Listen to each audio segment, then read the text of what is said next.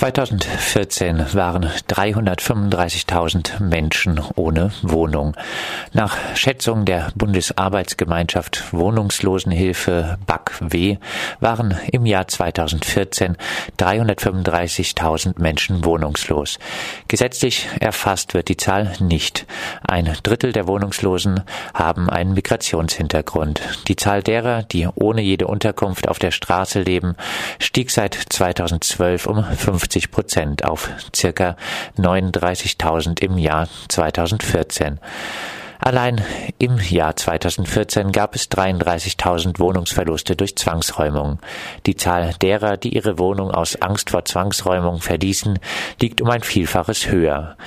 Die BAKW prognostiziert von 2015 bis 2018 sogar einen weiteren Zuwachs um 200.000 auf dann 536.000 wohnungslose Menschen. Freiburg. Stadtbau versucht sozialen Wohnungsbau zu diskreditieren.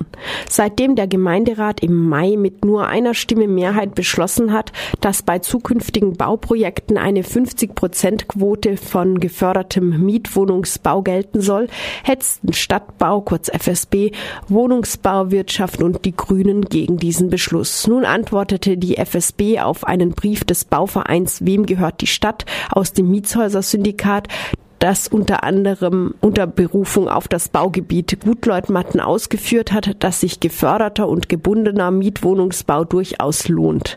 In der Antwort stellt die FSB das Ganze weiter als unwirtschaftlich dar. Wer rechnet, kommt zum Ergebnis. Die FSB setzt von vornherein drei Prozent Eigenkapitalverzinsung voraus. Wird nicht ganz so viel Profit erzielt, spricht die FSB dann plötzlich von Verlust, obwohl man trotz alledem mit günstigeren Mieten auch mit mit 50 Prozent Quote noch Gewinn machen kann. Freiburg. Skandalwohnheim Campo Novo. Das private Studierendenwohnheim Campo Novo bleibt in den Schlagzeilen. So unterstützt die Basisgewerkschaft FAU immer noch 14 polnische Bauarbeiter, die das Wohnheim mit errichteten aber keinen oder kaum Lohn erhielten. Nun werden auch noch zukünftige MieterInnen rechtswidrig abgezockt. Seit Juni gilt eigentlich das Bestellerprinzip, was bedeutet, dass die Partei den Makler zahlt, die ihn bestellt hat, also meist nicht die Mieterin beriefen sich potenzielle NeumieterInnen bei Campo Novo hierauf und weigerten sich zwei Kaltmieten Provision zu zahlen, sollten sie stattdessen eine Servicegebühr von sage und schreibe 470 Euro zahlen. Kostenübernahme von Mitgliedsbeiträgen im Mieterverein für Erwerbslose. Einige Kommunen zahlen Erwerbslosen mit wenig Geld bei Problemen mit dem Vermieter über das Jobcenter für ein Jahr den Mitgliedsbeitrag bei einem Mieterverein. So zum Beispiel in Hannover, Köln, Hamburg, Dortmund, Dresden und Kiel. Teilweise kann so die Wohnsituation verbessert werden, auch für Personen, die es sonst schwer haben, ihr Recht durchzusetzen, etwa bei Schimmel in der Wohnung. Viele VermieterInnen würden sonst darauf vertrauen, so Stefan Lohoff vom Mieterbund Hannover, dass arme MieterInnen sich nicht mit Mietrechtsfragen auskennen und dass die Ämter keine Zeit haben, falsche Angaben zu überprüfen. China. RentnerInnen nehmen sich Raum zum Tanzen. Rund 100 Millionen RentnerInnen nehmen sich in China, Schätzung der Medien zufolge, täglich öffentlichen Raum zum Tanzen. Die älteren Herrschaften sind im ganzen Land aktiv, schieben schon einmal Autos zur Seite, wenn diese im Weg stehen und lassen sich, auch was die Lautstärke angeht, nicht gerne einschränken. Der Staat versucht die Massenveranstaltung zu gängeln und in geregelte Bahnen zu leiten und erstellte deshalb eine Liste von zwölf korrekten Tänzen. Die rüstigen RentnerInnen lassen sich bisher aber wohl nicht auf Linie bringen. Riesenkoalition beschließt Ausgrenzungsprogramm gegen Flüchtlinge. Eine ganz große Koalition aus CDU, CSU, SPD und Grünen hat im Bundestag und Bundesrat eine massive Asylrechtsverschärfung verabschiedet. Unter anderem sieht sie die Unterbringung in Sammellagern für bis zu sechs Monate vor. Flüchtlinge aus vermeintlich sicheren Herkunftsstaaten sollen bis zu ihrer Abschiebung die Lager gar nicht mehr verlassen dürfen. Für sie sind auch der Arbeitsmarkt und sogenannte Integration Integrationskurse verschlossen. Abschiebungen sollen grundsätzlich nicht mehr angekündigt werden, sodass die Angst vor der nächtlichen Abholung zum Dauerzustand wird. Ferner wird es unter anderem für Personen, die nicht an ihrer eigenen Abschiebung mitwirken, Leistungskürzungen unterhalb des physischen und soziokulturellen Existenzminimums geben.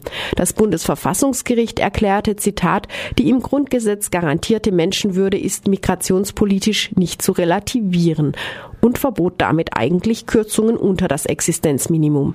CDU, CSU, SPD und Grüne mit ihrer Zustimmung und auch die Linke mit ihren teilweisen Enthaltungen zum Ausgrenzungsgesetzespaket begehen somit kollektiven Verfassungsbruch.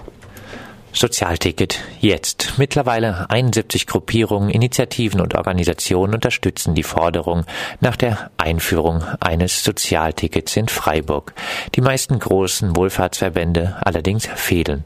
Der Freiburger Gemeinderat weigert sich beharrlich, das Recht auf Mobilität auch für ärmere Menschen zu fördern.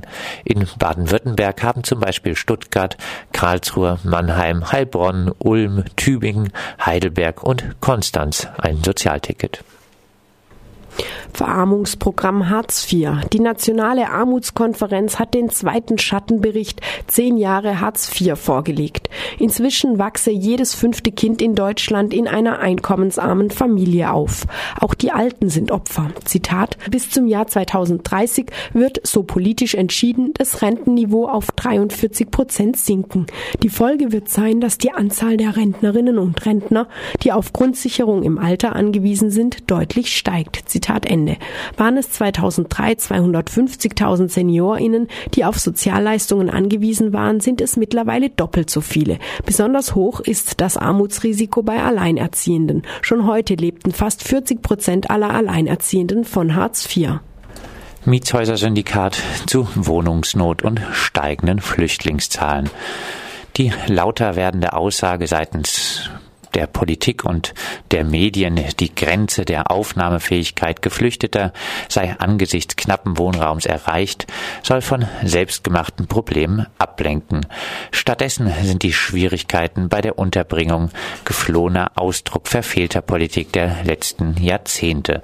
Wohnungsbau dient hierzulande gesetzlich abgesichert in erster Linie Profitinteressen. Daraus resultiert der Mangel an bezahlbaren Wohnraum. In der Öffentlichkeit wird der Eindruck erweckt, verschiedene marginalisierte Gruppen stünden in Konkurrenz um knappe Ressourcen. Diese vermeintliche Knappheit ist tatsächlich eine Frage der gesellschaftlichen Umverteilung. Daher Flüchtlinge aufnehmen, Transit ermöglichen, Wohnraum für alle, egal mit welchem Pass oder ob ohne Pass, Nutzung von Leerstand, Schaffung von bezahlbaren Wohnraum.